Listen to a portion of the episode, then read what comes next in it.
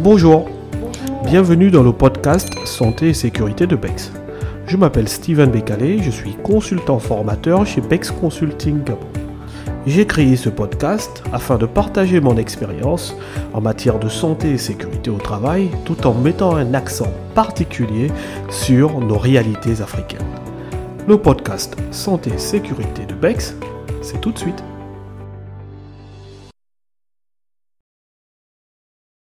Les différents acteurs et leur pouvoir décisionnel. Aujourd'hui, nous allons voir le pouvoir décisionnel des membres du CSST, ceux des acteurs externes à l'entreprise et dans quel cas créer un comité de sécurité et de santé au travail. Les membres du comité de sécurité de santé au travail et leur pouvoir décisionnel. L'employeur ou son représentant, président du CSST et membre du droit et membre de droit, autant pour moi, avec une voix délibérative. Les représentants du personnel désignés au CSST, membres de droit avec une voix délibérative. Le responsable du service de sécurité, il est membre de droit, membre de droit, autant pour moi, avec une voix consultative. Ok? Donc c'est vraiment, euh, il est là pour le conseil le médecin du travail ou l'infirmière d'entreprise, membre du CSST, membre de droit avec une voix consultative. Donc ils ont tous le droit d'assister aux réunions. Maintenant, il y a l'employeur qui a une voix délibérative avec les représentants du personnel élu au CSST, mais les autres ont une voix consultative. Ils ne participent pas au vote. les acteurs externes et leur pouvoir décisionnel. Nous avons le représentant de la Direction générale de la santé et sécurité au travail, qui est membre de droit, qui a également le droit d'assister à toutes les réunions, mais avec une voix consultative. L'inspecteur du travail du ressort ou son représentant, membre de droit, avec une voix consultative. Un représentant de la CNSS, membre de droit, avec une voix consultative. Et toute personne qualifiée ou organisation spécialisée dans la prévention des risques professionnels qui est invitée avec une voix consultative. Donc, moi, j'assiste aux réunions comme invité. Dans quel cas créer un comité de sécurité de santé au travail?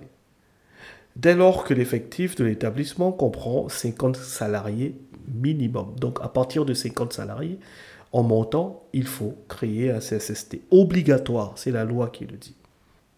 Et là, en fait, nous nous basons euh, sur l'article 2 et 3 de l'arrêté 006 MTEPS relatif à la composition et au fonctionnement des comités de sécurité et de santé au travail. Que nous dit encore cet article euh, Cet article dit que cet effectif de 50 salariés et plus doit être atteint pendant plus de 12 mois consécutifs ou non au cours des trois dernières années. Sont pris en compte dans le calcul de l'effectif au prorata les salariés sous CDD et CDI, les salariés mis à disposition de l'entreprise par une entreprise extérieure. Pour les établissements de moins de 50 salariés, les délégués du personnel, si présents, peuvent effectuer les missions habituelles confiées au comité de sécurité et de santé au travail obligation de création imposée par l'administration. Et là, nous sommes dans l'article 215 du Code du travail. S'il juge nécessaire, de par l'activité spécifique de l'entreprise, l'inspecteur du travail peut imposer la création d'un comité de sécurité de santé au travail dans l'entreprise. Cette décision reste contestable par l'employeur. Donc, même si vous n'atteignez pas 50 euh, salariés euh, minimum pour être dans l'effectif réglementaire pour la création d'un CSST, l'inspecteur du travail peut décider euh, au sujet de votre activité spécifique que il vous faut un comité de sécurité de santé au travail.